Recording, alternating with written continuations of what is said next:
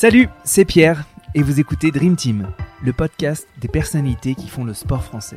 Patron de grand club, journaliste sportif, entrepreneur, politique, investisseur, je rencontre avec vous des femmes et des hommes qui s'engagent dans le monde du sport. Des personnalités qui imaginent le sport qu'on regarde et qu'on pratique. Dream Team, c'est le meilleur terrain de jeu pour comprendre les acteurs et les enjeux de cet écosystème qui fait tant rêver. Je m'appelle Pierre Moreau, passionné de sport depuis toujours, et je compte bien vous apporter à chaque épisode un nouvel éclairage sur cette passion que nous avons en commun. J'espère que cette causerie vous plaira, et si c'est le cas, vous pouvez soutenir le podcast en le partageant à vos amis ou en mettant de belles étoiles sur les plateformes d'écoute comme iTunes ou Spotify. Allez, c'est parti pour cette nouvelle causerie, bonne écoute Bonjour à toutes et bonjour à tous. Il est l'un des grands patrons de l'écosystème sport business en France. Il a dirigé euh, des boîtes qui sont parmi les plus prestigieuses du monde du sport et des médias notamment. Il me fait l'honneur aujourd'hui de venir au micro de Dream Team au moment où il lance une nouvelle aventure, un peu plus entrepreneuriale cette fois-ci, avec The Philo Company, et on va en parler.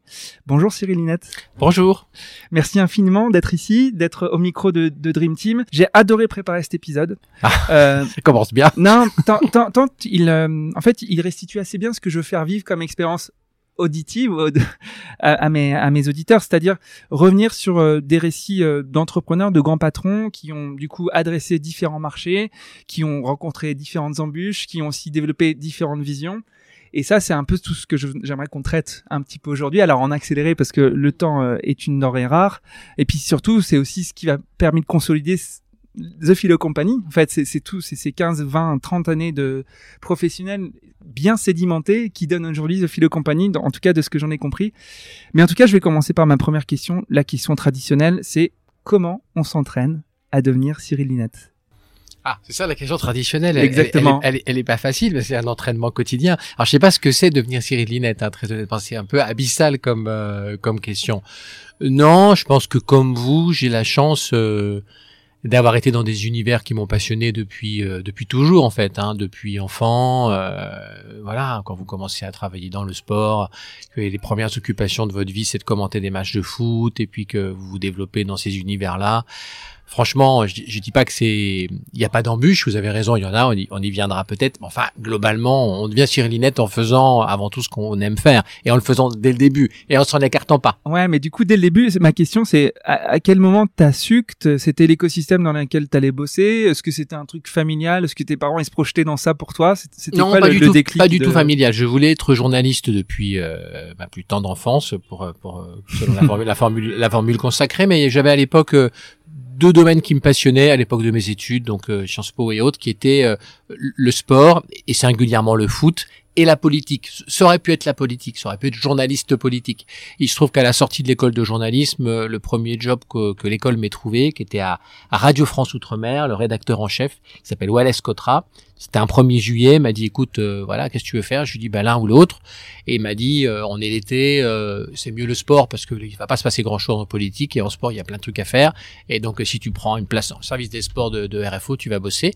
Et j'ai commencé par des reportages sur Christian Carambeu et Antoine Comboiré, enfin voilà, de, de, célèbres footballeurs issus de, de l'outre-mer. Et puis voilà, et chemin faisant, ça s'est fait comme ça. Ça aurait pu être effectivement la politique, c'était une autre passion. Ouais.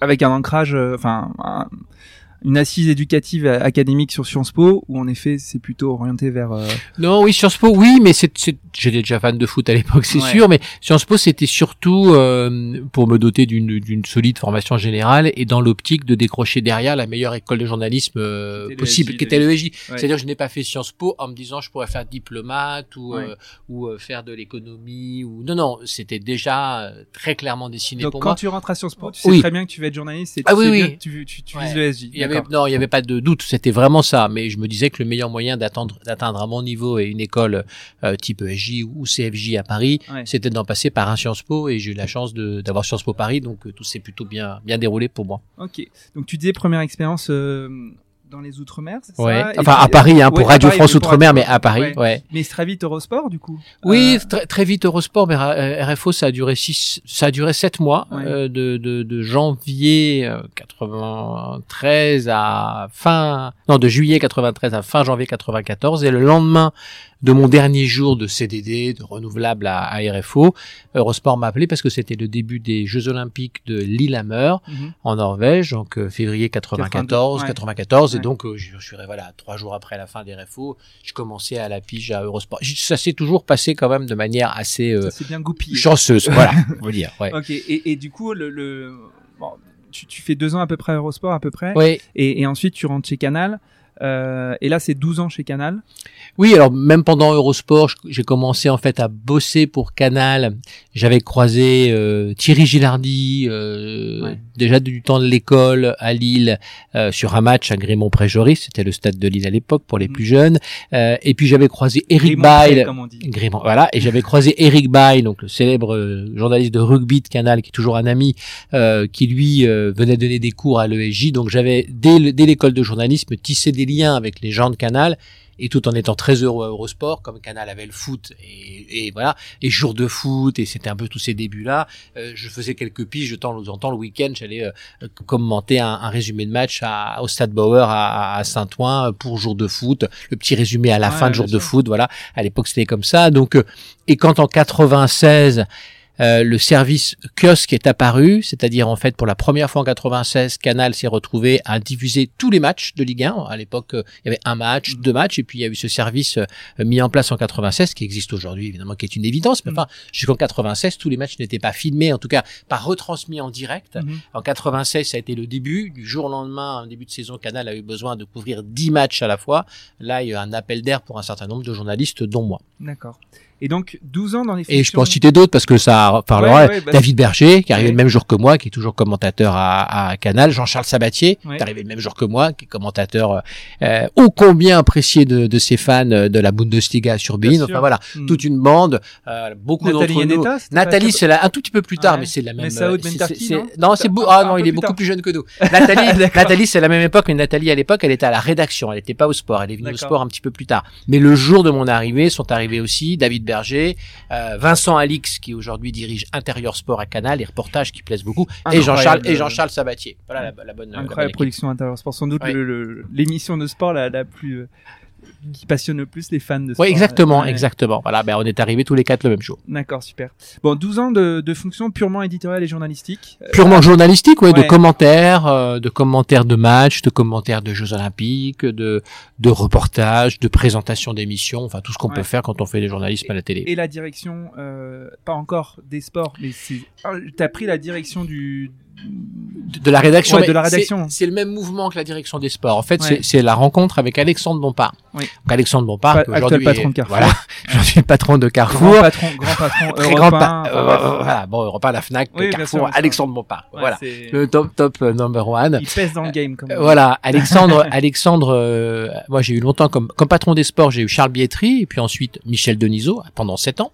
Et puis un jour, euh, Alexandre Bompard remplace Michel Denisot à la tête des sports parce que Canal investit beaucoup d'argent dans le foot, 600 euh, millions, bah, très clairement, c'était une, voilà une prise de guerre très forte. Et Alexandre, qui était le, le directeur de cabinet de, de, du PDG de l'époque, Bertrand Mehu, Alexandre devient patron des sports parce qu'en gros l'argent devenant un moteur très important, euh, le président On met mettre un IGF. Il met, il, bon, là ça va devenir sérieux. Donc Alexandre, il est déjà Alexandre, hein, c'est-à-dire qu'il est déjà très très bon, mais bon il aime le sport, il s'intéresse à tout, mais il n'a pas les codes euh, d'un journaliste, d'un patron de rédaction, et donc il m'identifie assez vite comme étant un potentiel adjoint.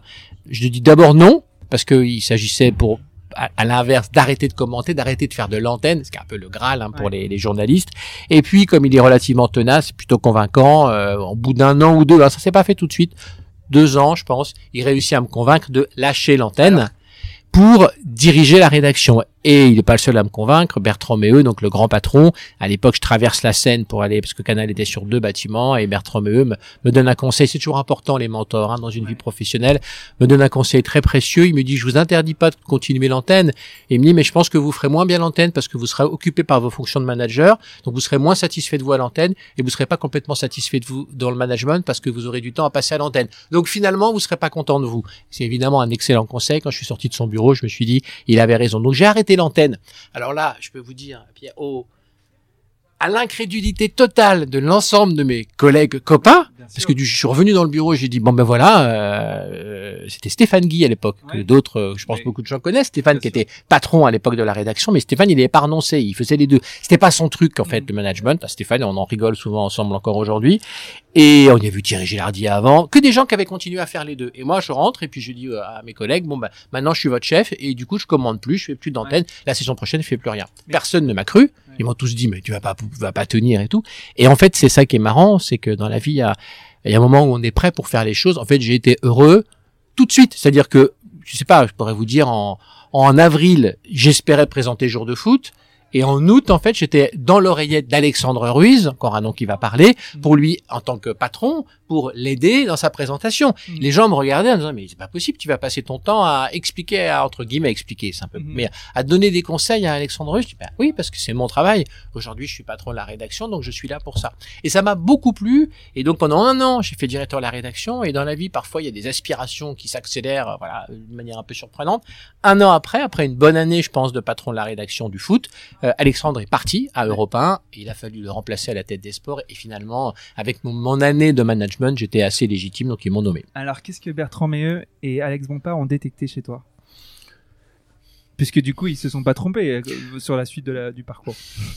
Je, pense deux choses, euh, peut-être un niveau de réflexion. Alexandre appréciait beaucoup le fait que j'étais créatif, que j'avais beaucoup d'idées, d'émissions, y compris quand j'étais journaliste. J'ai créé les spécialistes, qui est une émission. Voilà, j'ai proposé euh, pas mal de choses. Donc, il, il voyait que j'étais assez créatif et puis que je comprenais les enjeux, à la fois les, enjeux financiers, enfin les, les enjeux globaux d'un groupe. Donc, peut-être effectivement capacité à réfléchir un peu au-delà, peut-être de, de simplement ma propre activité.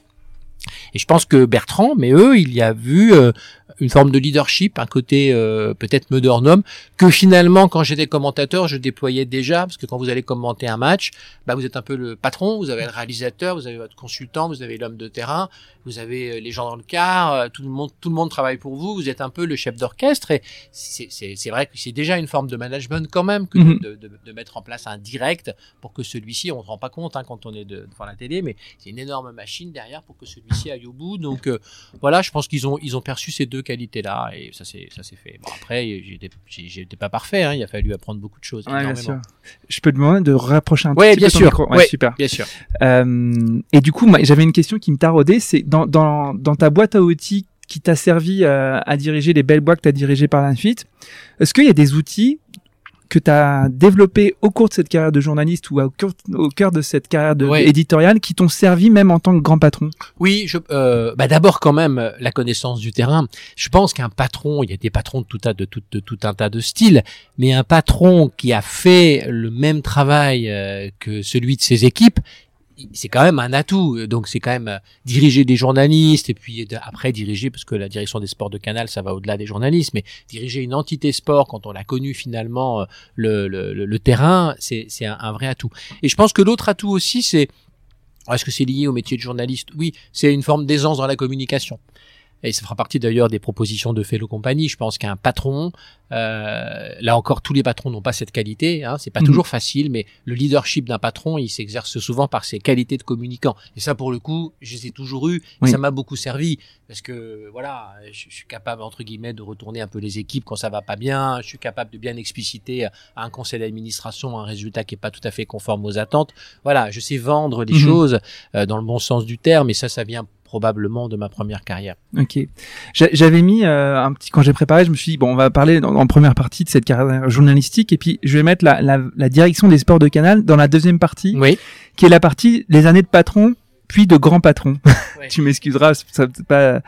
Mais euh, clairement, quand on, poste, quand, quand on occupe pardon, ce poste de directeur des sports, tu l'as dit toi-même, au moment où il y a des investissements massifs sur le sport, sur le foot, sur la Formule 1, parce que tu ne gérais pas que le foot, tu gérais les plus sports. Tard, la Formule 1. Ouais.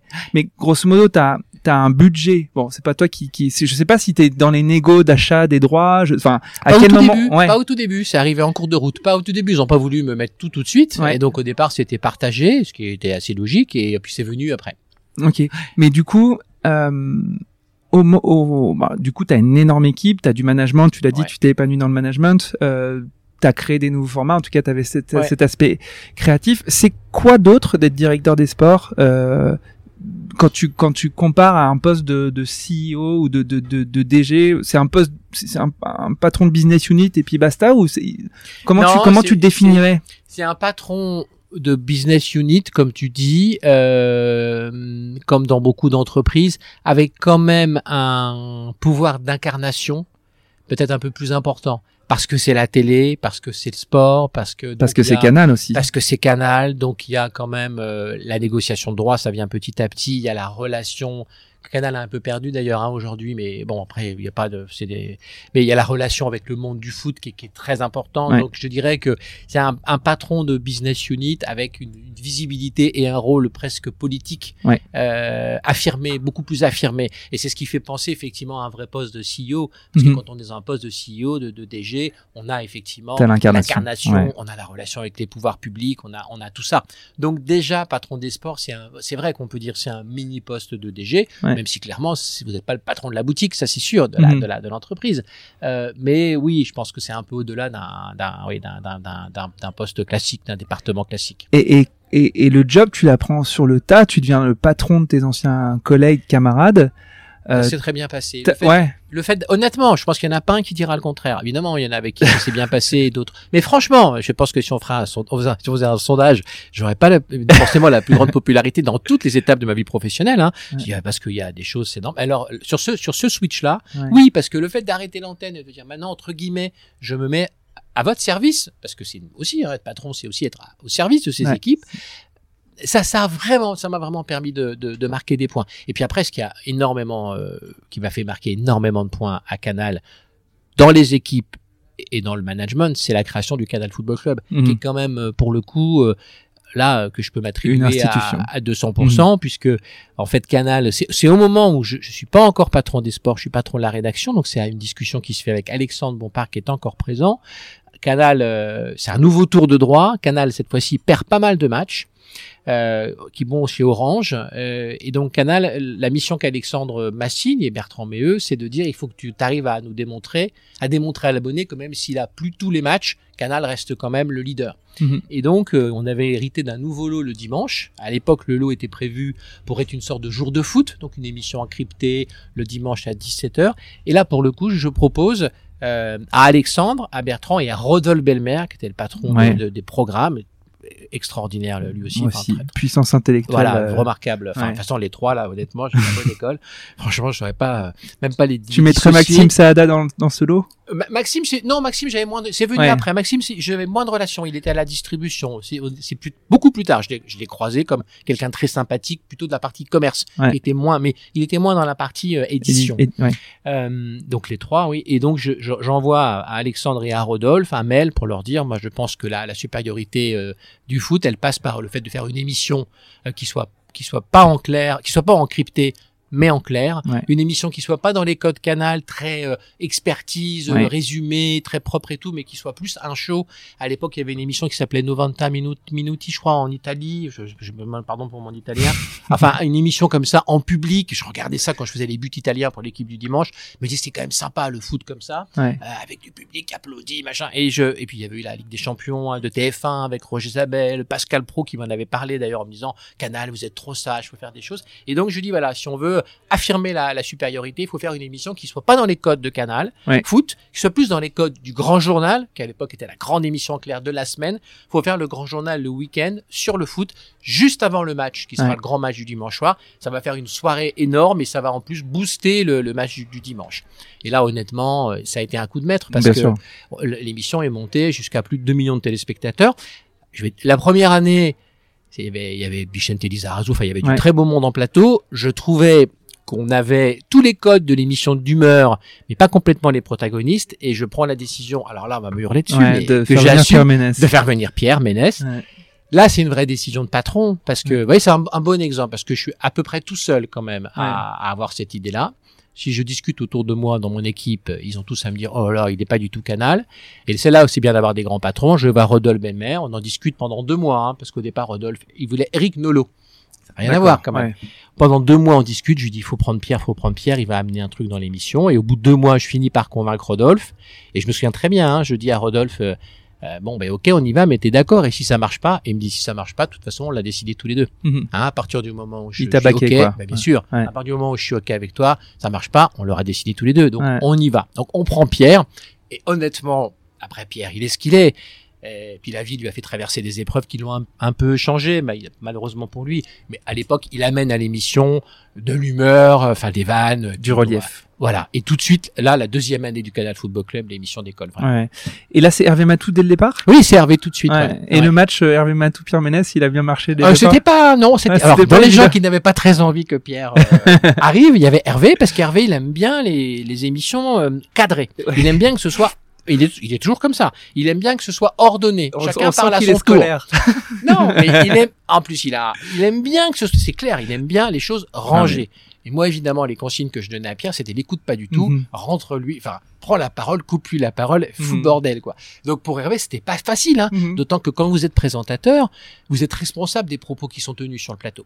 Donc, vous entendez l'oreillette qui vous parle, le prochain sujet, le timing, et puis il faut quand même surveiller ce que dit Pierre, parce que si Pierre est d'une énormité, vous êtes obligé quand même en tant que présentateur, ça lui arrive parfois, un peu de cadrer. Donc, pour Hervé, c'est difficile, une personnalité comme Pierre. Quand on lui met en plus du Gary, parce qu'à l'époque, c'était Ouais, ouais c'est vrai que c'était voilà. deux clients. Voilà. Donc pour Hervé n'était pas le plus fan, mais il a rapidement compris évidemment et que c'était une très bonne idée. Et ensuite, il a fait remarquablement son travail de présentateur. Donc tu, tu vois, tu, tu viens clairement donner une petite dose de d'entertainment, de, de, de polémique un petit peu dans, dans, le traitement du football de Canal, qui était en effet plutôt sur une posture orthodoxe d'expertise. Ouais, ah, mais super, hein, parce que de journalisme orthodoxe. Super, bien sûr orthodoxe et même euh, inside, enfin Charles quoi, vraiment Charles Bétry, la culture de des coulisses, enfin tout ce que Charles a pu apporter d'extraordinaire dans le traitement du et, foot. Et moi j'ai adoré la manière dont tu as raconté ça parce que en fait tu as, pointé le fait qu'il y ait une crise euh, avec un nouveau concurrent Orange qui fait que la suprématie de Canal s'amoindrit. Donc hop petite culbute créative et, et, entre, et on dit mais qu'est-ce qu'on fait du coup pour maintenir du leadership et donc ça, ça se transforme en nouveau, enfin chez vous dans, dans l'entertainment, les médias, en nouveau format, en nouvelle émission. Et ça c'est déjà euh, une culbute d'entrepreneur ou de euh, Fake it until you, you make it. Hein, donc fais, fais semblant, on prétend le faire avant de le faire vraiment. À l'époque, on prétend avoir les meilleurs du foot. C'est plus tout à fait le cas, mais en fait, en faisant, en, en créant ce, ce, cette, cette, soirée du dimanche pivot avec l'émission à 19h et le match à 21h, on reprend la main. Donc parfois c'est bien d'être euh, d'être challengé. Mais bah, très souvent. C'est toujours bien. Et, et, et qu'est-ce que tu as trouvé du coup depuis challenging dans cette fonction? Ou de en fait, souvent, je me pose la question de qu'est-ce que tu as trouvé difficile, compliqué. L'arrivée de l'arrivée de Bean. Ouais. Franchement, l'arrivée de Bean, c'est ça le plus challenging parce que Bean arrive, ça suscite quand même une une surprise d'abord totale hein, de la part de mes grands patrons que je que je vénérais. Donc je me disais mais il peut rien leur arriver. Et là, je vois quand même parce que c'est la vie, hein, qu'à un moment donné, ce truc-là, il le voit pas arriver. Rodolphe a une idée euh, de génie. Euh, il réussit à nous sauver la Ligue des Champions en allant piquer le match de TF1. Donc on perd la Ligue des Champions, sauf le premier match. Encore euh, dans la série euh, Résilience, euh, mhm. c'est bien d'avoir des gens très costauds. Hein. Euh, Bertrand tape sur Bean, se mhm. bat auprès des pouvoirs publics, il fait son travail de, de président. Mhm. Enfin, c'est quand même une grosse surprise. Il nous pique des journalistes. Moi, j'en avais tous les jours un dans mon bureau qui venait, Darren Tulette, Christophe Joss, hein, Grégoire Margoton, je me demandais, Nathalie Aneta, je sais pas. Enfin, c'était tous les jours. Hein. et puis, ils avaient l'attrait de la nouveauté. Donc là, je me suis retrouvé dans une position défensive. Je n'ai pas forcément d'ailleurs toujours très bien géré, hein, parce qu'on apprend, puis on n'est pas toujours très bon, puis on est un peu vexé. Donc oui, ça a été vraiment challenging, l'arrivée de Bean, le, fait de, le fait de se faire dépouiller d'un certain nombre de droits et d'un certain nombre de journalistes. Franchement, ça t'a pas, on s'en remet toujours, mais enfin, ça a été quand même le début pour Canal. Il faut bien le reconnaître, avec dix ans de, de recul, ça a été le début d'une nouvelle ère. Canal s'est d'abord retrouvé en but avec l'ensemble de ses plateformes et nouveaux acteurs digitaux, et puis finalement aujourd'hui, c'est réorganisé entre guillemets en les distribuant, c'est-à-dire en se positionnant comme un acteur central mhm. qui distribue l'ensemble. Mais ça, il fallait pas forcément. Enfin, à l'époque, c'était pas c'était pas si c'était pas si simple à imaginer. Mhm. Hein, c'est ça c'était clairement le moment le plus difficile pour moi. hein. Ouais, bien sûr.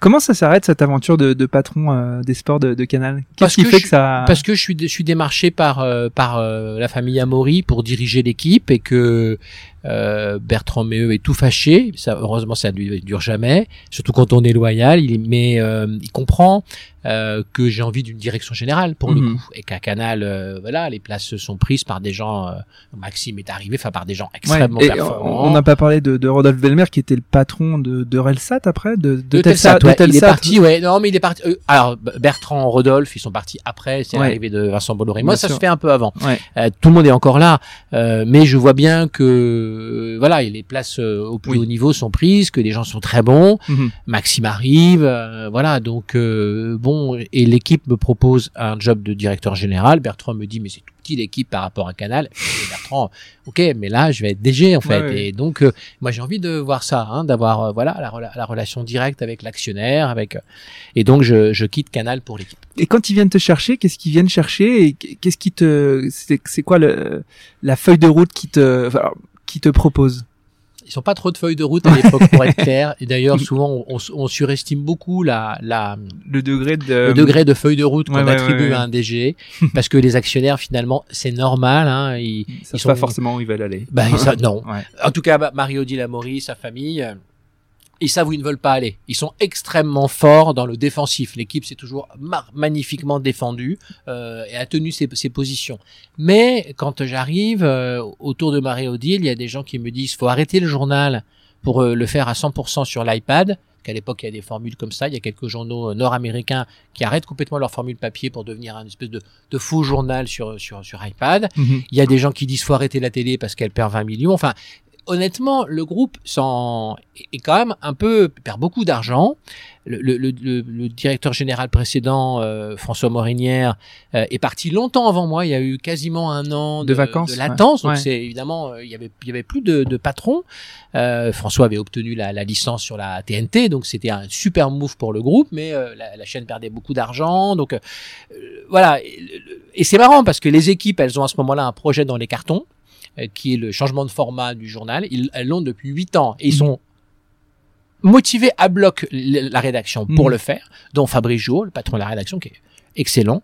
Euh, donc ils sont tous motivés, mais il y a voilà, il y a une, rédaction qui, qui, qui veut changer le format du journal. Il y a un ancien patron qui a réussi à amener la chaîne sur euh, la TNT, donc il y a tout pour réussir. Mais le groupe perd de l'argent et l'actionnaire, il entend des conseillers dire faut arrêter le journal, faut arrêter la télé. Bon, moi j'ai voilà, non non non. Donc la feuille de route, c'est il faut décider. Donc moi j'ai dit on va pas du tout arrêter le journal et la télé. Le journal, on va appuyer sur le bouton comme le suggère la rédaction et changer de format parce que ce sera une innovation. Et puis la télé, on va revoir le modèle parce que c'est super d'avoir une fréquence, mais le modèle est pas bon. Mhm. On va passer à une chaîne avec moins peut-être d'infos sportives type Infosport ou l'équipe TV d'avant, mais un peu plus de droit, de, de, de, de live pour que les gens la regardent plus massivement, parce qu'on préfère toujours regarder un live de biathlon qu'un énième journal de sport euh, filmé. Et donc on, on, on, on lance tout- toutes ces réformes et ça prend tout de suite et très vite. Voilà, J'ai eu vraiment de la chance. Mais il y avait des choses qui étaient dans les cartons, mais simplement, quand on arrive, c'est plus simple d'appuyer sur les boutons parce que vous Mhm. êtes tout neuf et il faut le faire tout de suite en fait. Si vous attendez d'avoir un an, deux ans dans la maison avec un actionnaire familial, il s'habitue à vous. Votre, votre parole, elle se, c'est comme les gouvernements. Quoi. C'est La parole, elle se moné- démonétise un peu. Ouais. Quand vous arrivez, vous dites attendez, là le, le, le, le tabloïd, on m'a montré euh, les, les, les numéros zéro, c'est super, Marie-Odile, il faut y aller. Euh, et puis bien sûr, elle connaît très bien ses produits. Elle est très hands-on comme ça, elle, te, mais- elle mais décide non, comme non, ça. Elle, elle connaît très bien ses Ouais. produits. Elle a un DG qui dit faut y aller. On discute avec la régie publicitaire et, et on y va. Quant à la télé, encore une fois, je lui dis mais vous avez une fréquence euh, grâce à votre équipe précédente, c'est formidable. Il faut s'en servir pour faire Mhm. une chaîne de télé qui va marcher, qui va faire de l'audience et de la pub et, et on, et on change le modèle. Donc ça, l'équipe, ça, a franchement. Alors après, il y a des vicissitudes à l'équipe parce que il faut changer, euh, il faut changer les réorga- enfin, il faut changer les organisations. Donc il y a des départs. Enfin, la presse, euh, c'est des milieux quand même. euh, La presse écrite, c'est quand même une attrition globale du marché au profit du digital. Donc il y a des choses à changer. La chaîne de télé, quand on passe d'une chaîne qui fait de l'info sportive à une chaîne de droit, pour être très clair, vous avez besoin de trois fois moins de monde. Mhm. Donc il y a des décisions sociales à prendre. Donc je dis pas que tout ça, mais ça fait partie aussi de mon travail. Il n'y a Mhm. pas que la créativité et le marketing, il y a aussi des décisions managériales dures. C'est pour ça qu'on peut pas être non plus que populaire. Bien sûr. Mais je crois malgré tout que les décisions qui ont été prises, même si certains ont pu en être victimes, euh, bien entendu, est-elle est bonne pour le, la bonne marche de l'entreprise le groupe est revenu à l'équilibre quand même, l'équipe en trois ans, alors que c'était loin d'être le cas. Euh, et je, je pense qu'on l'a remis, euh, on, on, l'a remis sur des rails par des choses qui, qui avaient déjà été, qui existaient déjà du management précédent, qu'il fallait simplement pouvoir appuyer. Ouais. Et, et, du coup, en plus cette, cette croissance, en tout cas cette, euh, ce, ce retour vers l'équilibre, la renta, elle s'est aussi, euh, elle a été aussi portée par le succès de la télé et de l'équipe TV. Absolument. Euh, donc c'est aussi peut-être parce qu'ils ont senti en toi l'homme de télé. Oui, non, qu'elle est portée, qu'elle est portée. Oui, en fait c'était c'était quoi le rationnel chez Mario Odile et compagnie de venir te chercher toi, chez directeur des sports de Canal, je, je, je, pense oui, il y, avait, il y avait quand même la télé, on perd beaucoup d'argent, qu'est-ce qu'on peut faire? Et puis il y avait tu as été journaliste toi-même, tu dois pouvoir leur parler. savoir leur parler. Même si évidemment, alors tiens, je voudrais être pour, pour, nos, pour nos auditeurs très clair, parce que pendant trois ans, on m'a bassiné parce que on trouvait que j'étais méchant avec le PSG, euh, que tiens, on est ici pas loin, on, est pas des princes, euh, ou que j'étais méchant avec tel truc et machin et tout. Je n'ai évidemment jamais à l'équipe jamais décidé du moindre contenu ou d'une moindre une. Intéressant de l'expliquer peut-être à nos auditeurs. un directeur général dans un média n'est pas le directeur de la rédaction, même s'il a fait lui-même du journalisme. Et certainement pas l'équipe. Mais non, le directeur de la rédaction, bah, je, je, je, que, j'ai nommé, qui est Jérôme Casadieu, c'est un, un, garçon de grand talent, euh, mais avec du tempérament, n'est pas homme à discuter avec son directeur. Enfin, au besoin, il me prévient oui, alors Cyril, il est, il est 23 heures. Il est Je t'appelle pour te dire que demain, c'est sa phrase en plus. Je t'appelle pour te dire que demain, tu vas recevoir un ou deux coups de fil parce que la une qu'on va faire va, va, pas plaire à Jean-Michel Lolas ou, ou Nasser ou je, ne sais qui. Bon, merci Jérôme. Bah écoute, euh, très bien, bonne, nuit, À, demain. Voilà, c'est ça la vie d'un patron. Donc il faut trouver effectivement un, deal avec la rédaction pour être au courant. Il faut trouver euh, évidemment des astuces marketing. Il faut travailler avec la régie publicitaire. Mais la rédaction est souveraine. Hein. Ça, c'est la vie. Et mm. franchement, c'est quand même le lot de la plupart des directeurs généraux dans la presse. Hein. Tu l'as un petit peu dit parce que j'avais une question, c'était de quoi tu es le plus fier sur ces trois années passées à l'équipe? Tu as commencé à, à dire que on est, vous êtes repassé à l'équilibre. Euh, est-ce qu'il y a d'autres trucs pour lesquels tu es particulièrement fier? Et à l'inverse, est-ce qu'il y a des trucs que tu aurais mieux fait a posteriori? Je, crois que ce que j'aurais toujours pu mieux faire, mais c'est vrai à l'équipe comme c'est vrai à Canal, comme c'est encore plus vrai au PMU. Je pense que là où on moi je suis très cash dans mes propos. Euh, et, ça fait ma force, mais parfois euh, ça peut aussi être euh, perçu comme euh, peut-être de la brutalité ou, ou peut-être une volonté d'aller un peu vite. Donc je pense qu'on peut toujours dans les transformations, c'est un peu l'un des points. Quand vous voulez transformer une entreprise, il faut souffler le vent du changement, mais il faut aussi comprendre que la culture de l'entreprise, elle a aussi une forme de temporalité.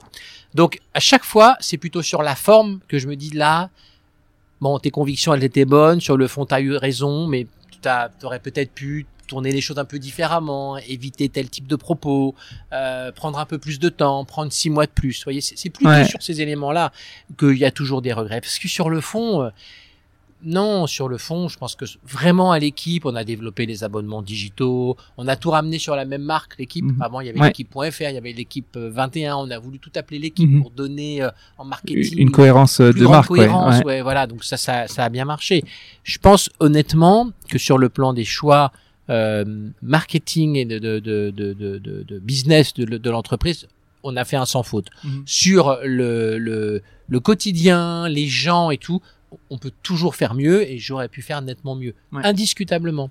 Mais euh, ce que tu décris, c'est des signaux qui sont extrêmement durs à capter parce que ils sont imperceptibles. Enfin, arriver à, absorber la culture pour savoir que c'est le bon moment ou pas le bon moment, mais euh, tu le sais qu'à posteriori, tu peux jamais le savoir à l'instant Mais on peut, on peut ou, tu, ou alors t'as as une intuition folle, tu suis tes intuitions. Mais en, en, avance de phase, on peut parler deux minutes du PMU. Pendant ma première année au PMU, les syndicats du PMU n'ont pas arrêté de me dire que le climat dans l'entreprise était très anxiogène, que les gens s'inquiétaient parce que j'arrivais avec un style nouveau, que je, que je changeais un peu tout le comité de direction, que je changeais la stratégie, qu'il y avait pas mal de souffrances. Moi, je les ai pris comme, pardon, hein, mais comme des syndicalistes un peu normaux, c'est-à-dire mhm. des gens qui, c'est leur rôle, font du théâtre et exagèrent énormément les, les choses. Mhm. Euh, à l'équipe, j'en avais quelques-uns qui, dans la série euh, exagérée pour une cloison qu'on déplace, il y en a quand même, il y en a quand même pas mal.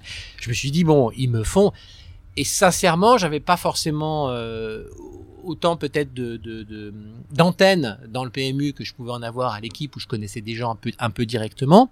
Au bout d'un an, ils ont fait une enquête sur le, bien-être des, salariés dans l'entreprise et il s'avère que ce que les syndicats euh, disaient était quand même, alors peut-être pas aussi apocalyptique que ce qu'il racontait, mais était quand même assez partagé. Et là, il a fallu, au bout d'un an, euh, voir remettre en place énormément de choses, changer à nouveau quelques personnes dans le comité de direction, changer mon propre style, mettre en place un certain nombre de, d'éléments de, de communication interne et autres pour mieux traiter les gens.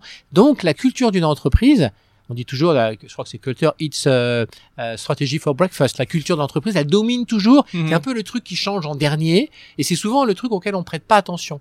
Or là encore, ce sera l'un des leviers du Fellow Company, de The Fellow Company. C'est un élément qu'il faut comprendre. Il est moins palpable que le reste, mais je pense qu'il faut le respecter. Là encore, je pense qu'au PMU, j'aurais dû prêter un peu plus attention à ça. Moi, je trouve ça passionnant ce sujet parce que mettre des antennes pour humer le, la culture ambiante et, le climat euh, social, professionnel, etc.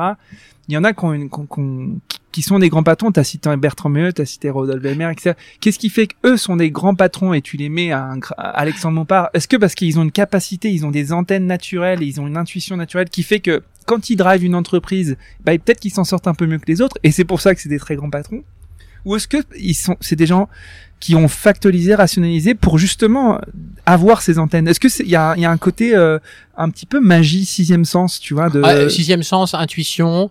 Alors déjà dans, ce que tu as dit, je ne ferai pas le classement, même si on est entre nous, entre les trois, parce qu'il y a des, il y, a, y en a dans les trois. Oh, les trois sont absolument fabuleux, mais en management, là tu parles de management, euh, ils sont pas tous. Non, je mets pas Bertrand Meut dans, dans cette famille. Non, non, mais parce que il y a des gens. Mais voilà, ils sont pas exactement les mêmes styles de manager.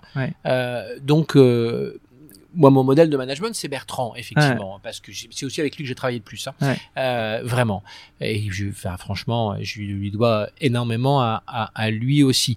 Je, je sais pas s'ils ont un, un, en tout cas, Bertrand me dit toujours, euh, enfin, il, il c'est quelqu'un qui est très sensible à l'intuition et qui est très sensible aussi à un peu à la chance. Il me dit toujours quand on est bon, on a de la chance. Les bons patrons sont des patrons qui ont de la chance. Ils retombent sur leurs pieds, ainsi de suite. Donc, ça veut dire que voilà, il y a des éléments un peu comme ça, impalpables, un peu irrationnels, qu'ils ont aussi euh, tous les trois probablement développés dans leur euh, dans leur culture de, de, de, de management. Ouais, je, je crois. Ok.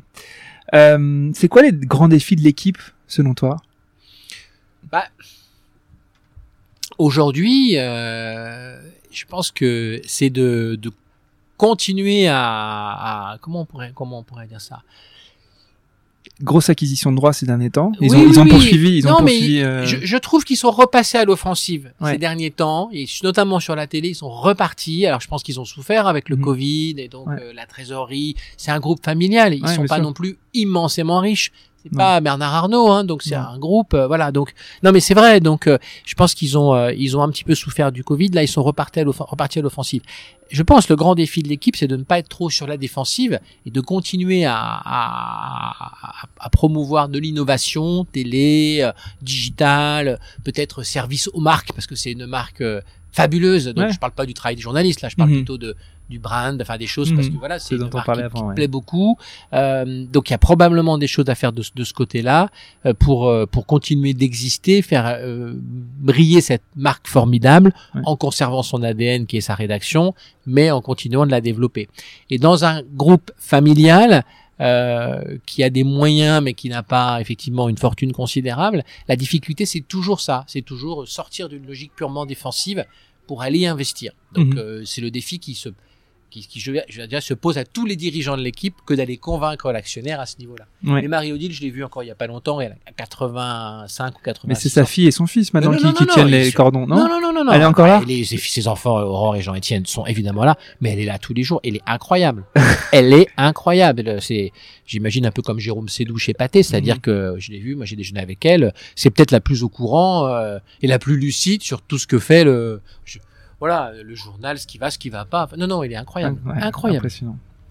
Bon, tu, tu, tu, tu quittes l'équipe. Euh, quel contexte aussi de, de ce départ Et euh, tu rejoins une autre belle marque, incroyable marque du, du patrimoine français, à savoir le PMU. On va en parler. Mais qu'est-ce qui fait que tu Bertrand Méheux, Bertrand. Encore lui. Euh, oui.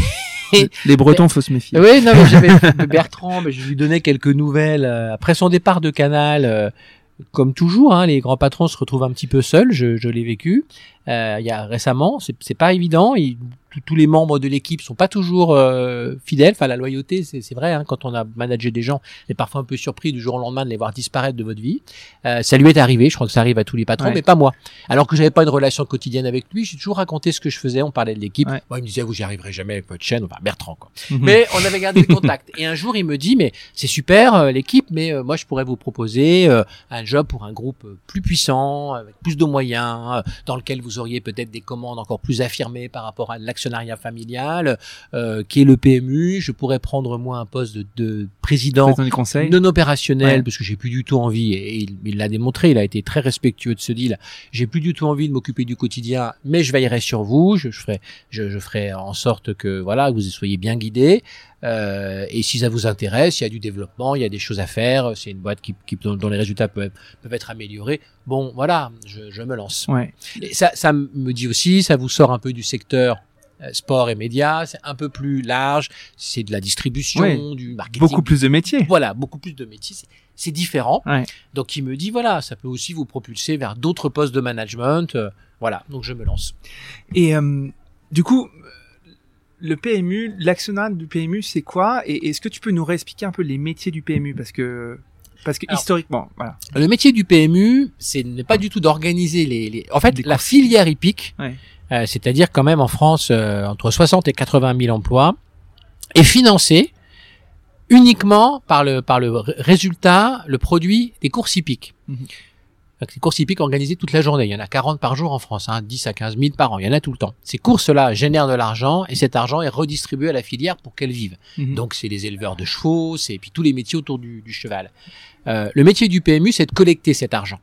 Parce qu'en fait, l'argent généré par les courses hippiques, c'est très peu la billetterie, mhm. très peu le sponsoring, à, à part euh, le Qatar pour l'Art de Triomphe, pas du tout les droits télé, puisque plus personne finalement n'achète euh, n'achète les, les, courses hippiques, ça mhm. existait à l'époque, mais plus du tout. C'est à 99% les paris. Mhm. Et donc à 97% dans ces 99%, le PMU qui est au monopole sur les points de vente et largement euh, leader sur Internet. Donc en fait, le rôle du PMU, c'est de financer par le biais de courses organisées par les sociétés de courses, sur lequel lui, il organise une gamme de paris, mhm.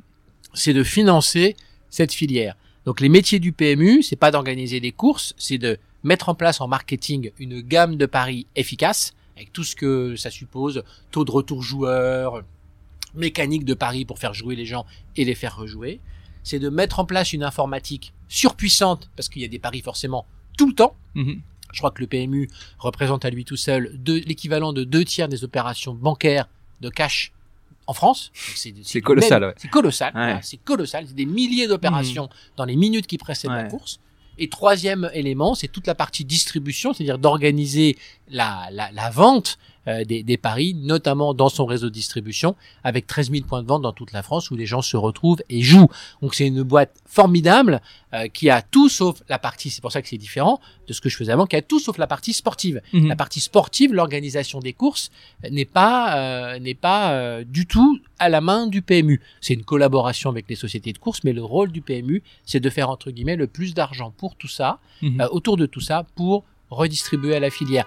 Donc tout ça pour vous dire, pour te dire que c'est un, il y a plein de métiers vraiment très puissants. Il y a aussi de l'international et il y a aussi évidemment, un peu comme la ligue de foot, on pourrait un peu comparer. Il y a un rôle aussi là encore très politique. Parce qu'il faut aller expliquer à la filière pourquoi telle année elle va gagner moins que prévu. Il mhm. faut aller lui dire que les courses ont moins bien marché, euh, parce qu'on s'est trompé sur tel pari. Parce que donc c'est un milieu très rugueux, parce que mhm. les gens c'est leur gagne-pain mhm. pour certains. Avec une, situation quasi monopolistique. Voilà, alors non, mais pour, pour les gens notamment du milieu du trot, c'est leur mhm. gagne-pain. Ils sont éleveurs, ils ont besoin de l'argent du PMU pour continuer à élever des, des, des chevaux. Pour le milieu du galop, c'est plutôt des propriétaires euh, un peu plus euh, financièrement plus à l'aise, mais ils veulent pas perdre trop d'argent comme avec leur passion, parce que ça coûte cher d'entretenir un cheval de course. Donc en fait, ils sont sans arrêt à demander au PMU de faire mieux en fait. Mhm. Globalement, ils sont sans arrêt quand même en train de dire au PMU, franchement, vous y prenez comme des manches, vous pourriez faire beaucoup mieux. Si je résume. Bon, en réalité, ça s'est très bien passé. Euh, voilà, moi j'ai une bonne qualité de communication. On a mis en place une stratégie qui a fonctionné. Euh, je pense que la filière a suivi. On a traversé les les, les Covid et, et ainsi de suite. Et globalement, là encore, je pense que les résultats ont été au, au, au rendez-vous. Et c'est pour raconter cet écosystème dans lequel j'ai oublié, il y a aussi l'État. Oui, Parce qu'évidemment, le ministère de l'Agriculture veille à ce que la, fina- la filière euh, agricole du cheval soit bien financée, Mhm. donc à ce que le PMU travaille bien, et le ministère de, de, enfin, des comptes publics veille à ce que le PMU soit un, beau un bon contributeur fiscal, parce que Ouais. c'est important les rentrées d'argent, et veille aussi, parce que c'est une injonction contradictoire permanente, à ce que le PMU fasse du jeu responsable, c'est-à-dire qu'il Mhm. fasse beaucoup d'argent sans, sans inciter trop les gens à jouer. Ouais. Donc ça aussi, euh, donc il y a, C'est voilà. c'est un peu comme la FDJ dont, dont l'État est actionnaire, voilà, et- voilà. mais par contre t'as Paris en sport qui appartient à la FDJ Voilà. et, et c'est l'Argel, enfin l'autorité nationale Ouais, des jeux. Se- maintenant, ouais, ouais. mais c'est, c'est, c'est- voilà, donc Ouais. c'est vraiment compliqué parce que dans la même réunion, le, le gars de Bercy, il va te dire, euh, ouais, pourquoi t'as pas eu, t'as pas fait assez sur le quintet, Ouais. puis après il va dire, ah là, mais cette pub là, Ouais. elle donne trop envie de jouer au quintet. Oui, mais enfin là, tu m'as dit il y a cinq minutes que on Mhm. gagnait pas assez sur le quintet. Ah oui, mais il faut faire attention à pas inciter trop les gens à jouer. Voilà, c'est pour ça que c'est passionnant, parce que c'est vraiment marrant, parce que la filière, l'État, euh, les, les, les, les métiers de l'IT, le développement du e-commerce, tout ce qu'on a pu faire, c'est vraiment passionnant. Mais, mais du coup, euh, aussi, euh, ok, tu disais quasi monopolistique sur les paris hippiques, mais vous êtes diversifié sur d'autres choses que le que, que du hippique euh, sur le PMU, sur, en Alors moi, termes de paris. Et oui. puis surtout, vous êtes, il y a d'autres opérateurs qui sont venus aussi faire du Oui. pari. Alors, il y, a il y a des concurrents, il y a des concurrents sur Internet, euh, ce qui est super, hein, Ouais. mais euh, Je pense à être- The pour- Turf notamment. Voilà, oui, Ouais. oui, c'est le c'est le plus gros, mais pour donner quand même des proportions, 85% des paris euh, hippiques en France c'est en point de vente. Ouais. 15% c'était 10 avant le Covid, hein, mais à peu près 15%, j'ai pas les derniers chiffres, mais 15% c'est sur euh, le e-commerce. Et à l'intérieur de ces 15%, le PMU pèse les trois quarts. Mhm. Donc en gros, on peut dire que 95 à 96% du, du, du pari hippique en France, c'est le PMU. The Turf pèse 2%. Mhm. C'est le plus gros concurrent, mais c'est le plus gros concurrent sur le marché du, du digital qui est petit. Mhm. C'est super d'avoir des concurrents. C'est- très bien. C'est stimulant pour le PMU, mais le PMU est quand même largement dominant. Ouais. Alors pour revenir sur ta, ton propos, oui, mais un peu comme à l'équipe, j'avais finalement recentré sur les médias. La télé, le journal, on va faire mieux, on va y revenir et on va, on va essayer d'améliorer. Euh, au PMU, on est revenu sur le pari hippique et moi j'ai plutôt sous-investi en fait la partie paris sportif et poker parce que autant le PMU est archi leader sur le pari hippique, autant sur le poker et le pari sportif qui sont des disciplines euh, très concurrentielles. Le PMU, avec ses soucis de financement de la filière, n'avait pas pour moi les moyens de vraiment exister. C'est Philippe Germont, qui était un grand patron du, du PMU il y a une dizaine d'années, un peu plus, qui avait lancé le PMU sur les paris sportifs et le poker, ce qui je pense était une très bonne idée au moment de l'ouverture des paris en ligne. Simplement, le, les investissements du PMU après son départ, c'est un milieu voilà un peu rugueux comme je l'ai dit. Après son départ un peu précipité, les investissements n'ont pas suivi.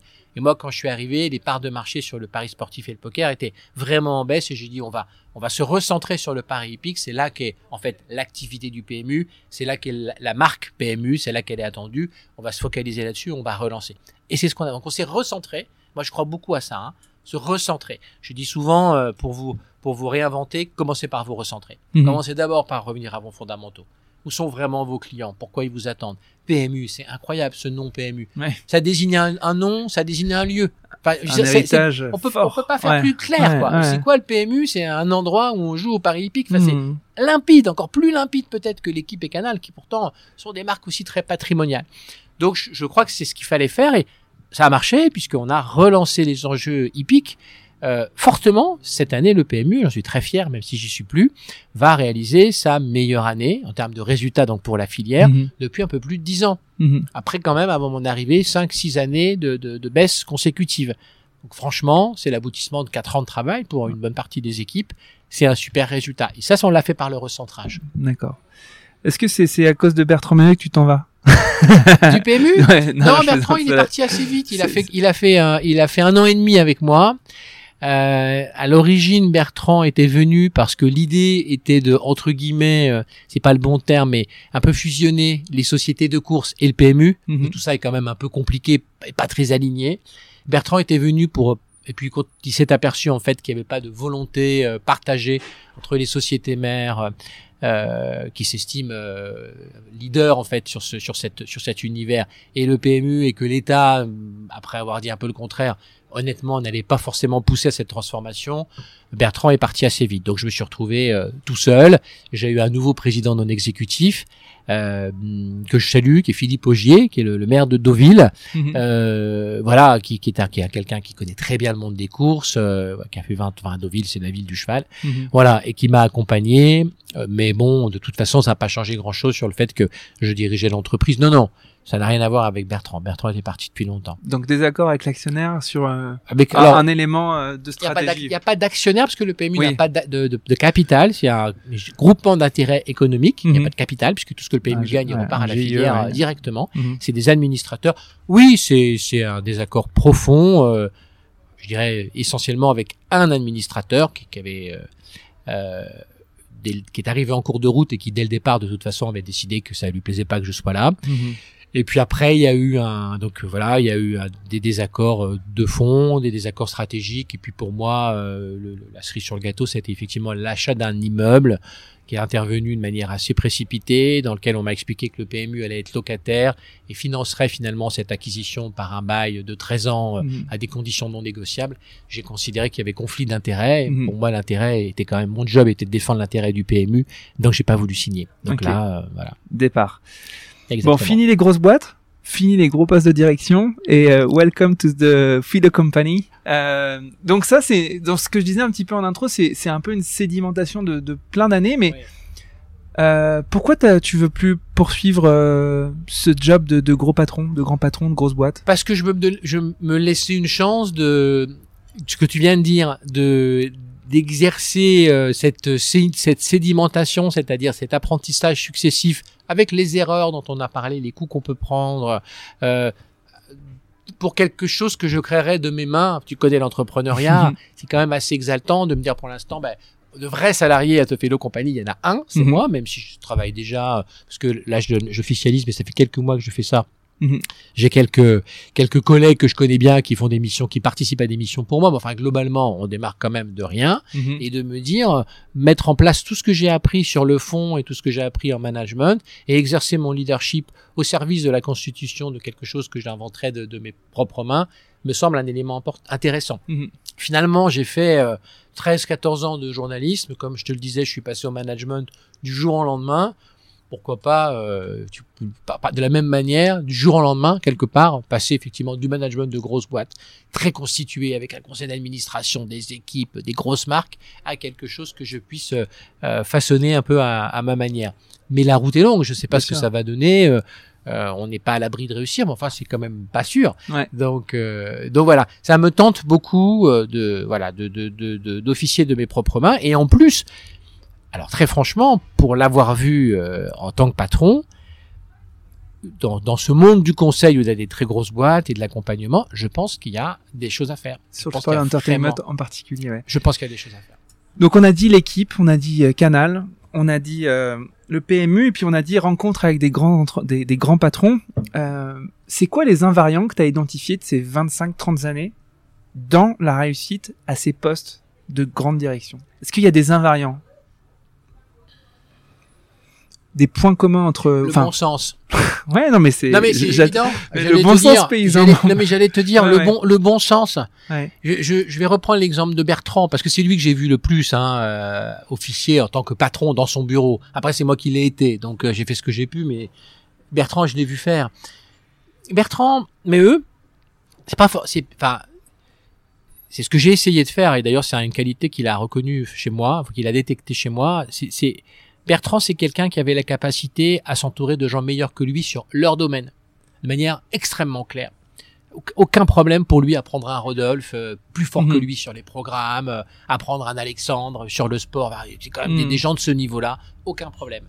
Euh, et de réunir collégialement les gens, de les écouter, et puis au bout de, bah, après avoir fait le tour, de prendre une position et de et de et de dire bah voilà merci pour, les uns et les autres pour votre recommandation, on va on va faire comme ça, avec une forme de bon sens euh, euh, très pragmatique, euh, considérant pas qu'il avait raison contre tout le monde ou qu'il avait raison avant d'avoir écouté, mais une capacité à voilà à prendre une capacité de synthèse, voilà. Donc pour moi c'est ça un patron, c'est c'est recruter les meilleurs autour de soi toujours toujours recruter les meilleurs, les gens qui vont vous challenger, les écouter, les écouter vous challenger, et puis à un moment prendre une position parce qu'il y en a qu'un qui peut décider. C'est pas collégial, une entreprise, c'est pas un call cause, il y en a qu'un qui décide. Ah bah il y a son conseil d'administration, mais il y en a qu'un qui décide. Et voilà. Et euh, au PMU, j'avais une super équipe, c'est ma grande fierté. Et aussi un peu ma déception parce que du coup j'ai un peu perdu le lien, mais euh, bah, j'avais une super équipe, mais une super équipe, c'était le PSG. Hein. C'est-à-dire que c'est plus dur à manager quand vous avez, c'était ça dans mon équipe, quand vous avez Neymar, Messi, Mbappé dans votre équipe parce qu'il y a un peu de, il y a un peu d'ego. Et c'était ça, hein, le, mmh. le codir du PMU, franchement. Mais enfin, bon, euh, c'est quand même super de bosser avec des gens de grande facile qualité. de gagner la Ligue 1 avec. Bah euh... oui, qui viennent vous voir le lundi en, avec un nombre de points pas possible. Non, voilà, ouh là, ouais. ce que tu me racontes là, et ça vous oblige à être bien réveillé. Ouais. Donc moi, les patrons qui réussissent sont les patrons qui, qui, qui s'entourent de gens de grande qualité et qui ont confiance en leur bon sens et en leur, leur leadership pour euh, pour prendre la bonne décision au milieu de tout ça. Euh, super. Euh, ce changement-là, du coup, de, enfin, cette, cette, cette, cette, cette tentation, c'est pas une tentation, c'est plus Ouais. qu'une tentation, hein, c'est, Oui. une action déjà, euh, un projet qui est, qui est bien présent. Euh, et tu as commencé à le dire, c'est que on en a besoin de cet accompagnement des grands dirigeants, notamment dans la verticale du sport et de l'entertainment. Pourquoi ça serait le parent pauvre dans le monde du conseil? Parce que je pense que c'est des milieux où euh, il faut concilier la raison et la passion peut-être plus qu'ailleurs, les milieux créatifs. Comment, euh, enfin, je veux dire, on est, on n'en est pas loin. euh, le, le rapport en- du PSG entre sa base populaire et l'énorme machine marketing que Mhm. c'est devenu. Il y a qui dans le stade? Les ultras, les ultras du- Mhm. d'Auteuil et tous les gens. Moi, je, je, je suis abonné. hein, Ouais. et tous les gens euh, euh, de tous les pays, j'habite à côté du Parc des Princes, Ouais. enfin les gens de tous les pays visitent le parc ou vont à la boutique sûr, toute ouais. la journée. Comment concilier cette machine marketing internationale extraordinaire et la base populaire du club? Mhm. C'est pas simple. Comment euh, pour euh, pour euh, des médias, on en parlait, développer euh, de l'offre de services aux marques tout en maintenant l'indépendance des journalistes, qui est quand même l'identité Mhm. profonde d'un média. Si les journalistes sont au service des marques, il y a quand même un problème dans ce qu'ils vont dans ce qu'ils vont raconter. Il y a tout ça en fait. Comment c'est pas vraiment l'objet de l'émission de, de la de, de la de la compagnie, mais euh, comment euh, faire en sorte que les, les, les, les créatifs dans le cinéma soient assez libres de créer ce qu'ils veulent, mais fassent quand même un peu des films que les gens vont aller voir, parce que sinon il y a un petit Mhm. problème de financement. Bien sûr. Je trouve que cet univers-là, il est passionnant pour ça. Il faut concilier le rationnel et l'irrationnel. Euh, il faut développer des nouveaux business, il faut respecter son identité. Quand on parle de fans, les supporters de foot, ça les rend dingues. Mhm. Pour eux, c'est un terme américain, euh, les- la fan experience. Enfin, ils ont l'impression qu'on leur vend un truc euh, qui a rien à voir. Est-ce que le, le, le, le, le jeune président de l'OM il, fait rêver, il, il fait- il est formidable, il fait rêver ses supporters. Ouais, ouais. Il achète 15 joueurs, il est en train de faire une super équipe. Mais est-ce qu'au final, Franck McCourt se dira pas dans un an ou deux, là là, euh, ça m'a un peu échappé financièrement. J'en sais rien, Ouais, je, ouais. je lui souhaite pas. Mais lui, c'est clair qu'il est passionné. Longoria, il est Ouais. très bon, donc il est complètement dans cet écosystème du foot où on fait des transferts, on bâtit la meilleure équipe. Mhm. Mais euh, le grand actionnaire, est-ce qu'il s'y retrouvera? Je leur, je leur souhaite, c'est faudra que Marseille ait réussi, mais voilà, c'est sous ces choix-là qui doivent être faits. Je trouve que les clubs de foot, pour parler d'eux, investissent énormément dans les joueurs, évidemment le capital sportif, et sous-investissent en fait le marketing, euh, Mm. euh, le- la billetterie, le merchandising, euh, tous ces éléments-là, c'est pas forcément des, des endroits où ils mettent beaucoup d'argent.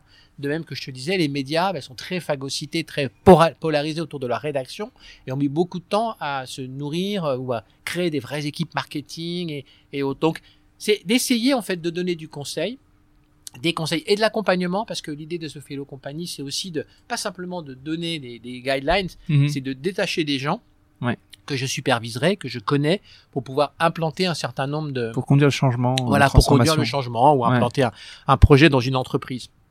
Pourquoi? Parce que je trouve que le conseil est souvent un peu un peu perché, un peu loin de ces enjeux pour ce que je viens de te dire, mais aussi parce que souvent il te laisse une euh, 150 slides très bien construite et puis toi je l'ai eu au PMU, hein, tu te retrouves avec ça, tu dis mais c'est super, mais comment je vais faire en fait Ouais. pour implanter ça dans mes équipes? Parce que ça va pas leur parler du tout. Ouais. Et donc c'est de dire et je vise pas le conseil de The Fellow Company, il faut être humble. Mhm. Je vise pas d'aller conseiller euh, TF1 ou le PSG, hein, Mhm. mais je pense qu'il y a énormément de petits clubs Ouais. euh, dans le foot, en Ligue 2, euh, dans d'autres sports, d'institutions sportives, de médias purement digitaux qui cherchent à, à s'installer, ou plutôt des médias qui sont en transformation, des médias traditionnels qui cherchent à, à se digitaliser. Je pense qu'il y a une gamme, euh, peut-être un tout petit peu de, de, de second rang, Ouais. qui est pas forcément adressée, et qu'un conseil opérationnel, stratégique et opérationnel peu euh, accompagner. Ouais. Et le dernier point, point fort quand même de The Philo Company, je crois, c'est d'être dirigé par un, on en a parlé, un dirigeant. Et il n'y a pas mieux, je pense, qu'un dirigeant pour se mettre à la place de son homologue.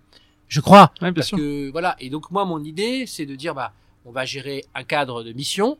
Je vais vous détacher des gens pour mettre en place ce, ce cadre de mission. Et la partie one-to-one, leadership du dirigeant, Mhm. ça c'est moi qui vais le faire.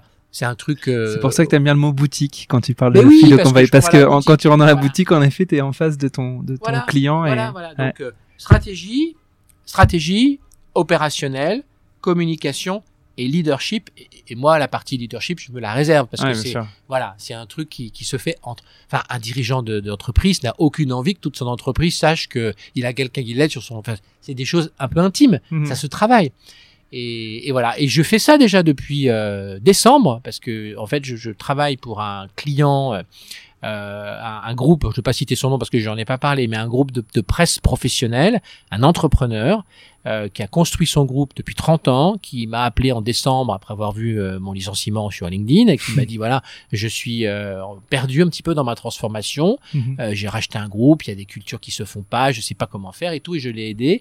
Et en huit mois, ben, il- je pense qu'il a repris confiance en Mhm. lui, il s'est remis un peu son entreprise dans, dans, dans, dans sa poche. On lui a construit un je lui ai construit un comité de direction, on a recruté des gens. Là, je pars deux jours euh, à, à Metz avec eux. On va faire le Mhm. comité de direction de rentrée. On va, on va dîner tous ensemble. C'est que des gens que j'ai recrutés Mhm. euh, avec lui. Hein, donc je suis très content d'avoir mis en place cette petite équipe très sympa. Et là aujourd'hui, voilà, on a mis ça sur les rails. Et là, ça a été vraiment un job. On discute de ta stratégie, je t'aide sur ta relation à l'entreprise et on construit une équipe de direction pour que tu puisses euh, te, te déployer. J'ai aimé faire ça, j'ai aimé être en retrait, qui était quand même pas forcément inné chez moi. Et puis ça m'a aussi fait, fait connaître un peu plus le monde de l'entrepreneuriat. Mhm. Parce que c'est une petite boîte qui est pas Mhm. du tout de la taille des boîtes que j'ai dirigées. Mhm. Donc j'étais vraiment avec lui sur ces enjeux concrets. Ouais. Comment je vais rembourser mon PGE, Mhm. ma trésorerie. euh, Voilà, on voit ça de très près. Donc j'ai trouvé ça passionnant. Et surtout, euh, faut pas sous-estimer euh, la solitude du dirigeant Exactement. Mais et totalement. de l'entrepreneur. Et, et, et- et totalement. c'est- très tellement précieux. Totalement. Euh, Alors du, di- du dirigeant d'entreprise oui. comme j'ai été complètement, Ouais. mais alors de l'entrepreneur Oui, bien sûr. plus encore. Parce que moi, le nombre de fois où dans mon bureau au PMU, je me disais, je suis tout seul, euh, Ouais. euh, ils sont tous très occupés, j'avais toute confiance, hein, mais je me disais là, j'aimerais bien échanger avec pour tel et tel truc parce que j'ai un doute. Mais quand on est entrepreneur, Ouais, T'as lui, pas de je quoi le vois, pas forcément. Il n'en avait pas, maintenant il en a un, j'espère que. Mais moi, je le vois des fois le lundi, euh, il m'appelle parce qu'il a regardé son état de trésorerie pendant le week-end et Ouais. je vois bien qu'il a stressé tout seul. décomposé. Il ouais. a stressé tout seul sur Ouais. sa trésorerie. Voilà, donc je vois ça. Donc je pense qu'il y a un truc à faire. Voilà. Super. Euh, les petites questions de la fin qui sont un peu des, des, des, des questions qui sont celles de la fin. D'accord. Euh, Qu'est-ce qui te rend optimiste et pessimiste euh, sur cet écosystème sport qui, qui te passionne, qui nous passionne? C'est une question un peu vaste, hein, mais Ouais, sur le sport, euh, euh, optimiste, euh, la passion, ouais. euh, pessimiste, la passion. La même chose en Ouais. fait. Optimiste parce que c'est, c'est- voilà, je pense à Longoria, voilà, Ouais. il faut des présidents comme ça. Sait quand même, voilà. Et puis pessimiste parce que de temps en temps, comme je dis, le curseur il est mis un peu trop loin sur Sur euh, l'émotion. sur, sur, sur l'émotion. Ouais. Et, et donc il faut ramener un petit peu euh, un principe de réalité. C'est vraiment une question de, de, de balance. Ouais. Optimiste parce qu'il y a des investisseurs qui s'intéressent au sport français, notamment au foot français, énormément d'investisseurs. Pessimiste parce que souvent je les trouve loin du sujet et j'ai quand même l'impression qu'ils viennent pour d'autres raisons en fait que diriger un club de foot. Mm. Moi, je crois à l'essence des entreprises. Hein. Un média, c'est un média. Mhm. Il n'a pas d'autre objet, en fait. Il peut évoluer, se digitaliser. Mais s'il commence à faire autre chose que média, il est mort. Mhm. Un club de foot, c'est un club de foot, en fait. Il n'est pas là pour vendre du vin aux Chinois. Il n'a pas d'autre fonction, en fait, que d'être un club de foot. Donc, de donner de l'émotion, de gagner des matchs, bah, de générer, si possible, un résultat à peu près à l'équilibre. Voilà. Ok. Tu l'as un petit peu dit, c'est la question sur les rencontres déterminantes dans une trajectoire. Tu as beaucoup parlé de Bertrand Méheux. Mm. Est-ce qu'il y a deux ou trois autres personnes qui ont été déterminantes dont la rencontre euh, a été significative dans, dans ta construction? Bah là, je les ai cités. Euh, Bertrand, oui. Alexandre Bompard, oui. euh, parce qu'Alexandre, bah, à chaque fois que je change de poste, euh, je l'appelle. Hein, je l'appelle Ouais. pas tous les 15 jours, hein, mais je prends toujours son avis. Et lui m'a donné un conseil très précieux. Il m'a toujours dit euh, change de change de poste et éventuellement de change de poste ou de secteur, mais pas les deux en même temps. Donc par exemple, quand je suis passé à DG de l'équipe, il m'a dit bah DG de l'équipe c'est bien Mhm. parce que c'est ton c'est ton premier poste de DG, mais c'est rassurant parce que c'est un univers que tu connais. Mhm. Quand je suis allé au PMU, il m'a dit bah c'est bien parce que c'est un univers complètement différent, mais Mhm. tu as déjà été DG. Mhm. Donc là, bah si je- je- j'en ai discuté, tu deviens entrepreneur, sois plutôt entrepreneur dans un univers que tu connais. Ouais. Parce que si je deviens entrepreneur dans la, je sais pas moi, dans, dans le- l'industrie, euh, Parce ça va peut-être faire un peu beaucoup. Lui, quand il a fait le saut européen à la Fnac, il a peut-être un peu Non, souffert. il était déjà DG, il était déjà DG. Ah, non, il était déjà a- DG, non, c'est non, vrai, non, c'est il vrai. a c'est fait. DG. Ah il ouais, était- il il déjà a DG. Et hop, alors pour lui, pour lui, comme pour Bertrand, comme pour moi, quand on est DG, on peut être DG de n'importe Ouais. quoi. Moi, je crois. hein. Ouais, bien sûr. C'est une question, encore une fois, de leadership. Alors Ouais. en France, c'est pas trop perçu comme ça. hein. Les cabinets de recrutement, sont très sectoriels. hein, sectoriel. On est très, exper- expertise. Moi, je crois plus au leadership. Donc, Alexandre et Bertrand sont de ce mouvement-là. Donc, Bertrand, Alexandre Bompard, Rodolphe Belmer, j'ai cité parce que quand euh, je m'occupais du foot, euh, du Canal Football Club, Rodolphe, c'est pas un grand fan de foot, mais on avait des discussions le lundi pendant deux heures où il rentrait dans le détail des émissions. Je me disais, mais c'est pas possible, Ouais. il connaît mieux que moi. Il rentrait à un niveau de détail Ouais. et de précision sur euh, l'équilibre d'une émission, alors que c'était pas son métier d'origine, hein, il était consultant à l'origine, McKinsey, Ouais. euh, formidable. Donc je peux, après je peux pas ne pas citer Michel Denisot, que j'ai eu sept ans comme patron, qui m'a, qui m'appelait le Hugo euh, quand je parlais trop à l'antenne en me disant faut que tu passes plus souvent le ballon, tu parles trop. euh, Charles Détry au tout début parce que je, je, je l'ai connu un peu moins longtemps. Charles, je le connais Ouais. très bien, mais en tant que patron des sports, enfin c'était quand même une figure immense. Dominique Mignon, alors là ça parlera pas à personne, à, à grand monde, mais parce qu'il m'a donné mes deux premiers jobs quand même. Il Ouais. m'a embauché à Eurosport et à Canal quand même. Ouais. J'en ai pas eu 36, donc Domi- Dominique Mignon. Voilà, euh. Mario Dinamori, enfin bon, là, on a, on a- Super. on a-. Dernière question. Qui t'aimerais entendre dans un podcast comme ça, comme celui-ci? Plein de monde, mais j'en cite un. En fait, c'est la question piège. C'est en fait, c'est avec qui tu vas me mettre en relation. Ah oui. non, non, non, mais qui, qui, euh, mais pas forcément. Enfin, il y en a qui m'ont dit Zidane, hein, mais je me dis bah ça va être un peu dur, mais c'est pas grave. Pourquoi Mais- pas le, jeune président de l'Estac, le club de Troyes. Ah ouais. Je trouve qu'il a un bon profil, Emmerich Ouais, ouais. euh, parce qu'il vient de chez, il vient de chez Disney. Mhm. Donc il est typiquement quelqu'un qui vient de l'entertainment et qui vient essayer de mettre une logique de l'entertainment à un club comme Troyes. Ouais. C'est quand même le club, euh, Troyes c'est l'andouillette, enfin Mhm. c'est la ville provinciale par excellence. Ouais, ouais. Et je trouve qu'Emeric, euh, Très très il a moins de 40 ans. Euh, euh, je- je- le peu d'échanges que j'ai eu avec lui, Non, euh, sera il a, il a, il a du tempérament. Enfin, c'est un bon client. Il est, il est très cash. À mon avis, ça serait une Super. bonne, Très un beau idée. parcours. Merci infiniment, Cyril. Merci Pierre. À bientôt. À bientôt.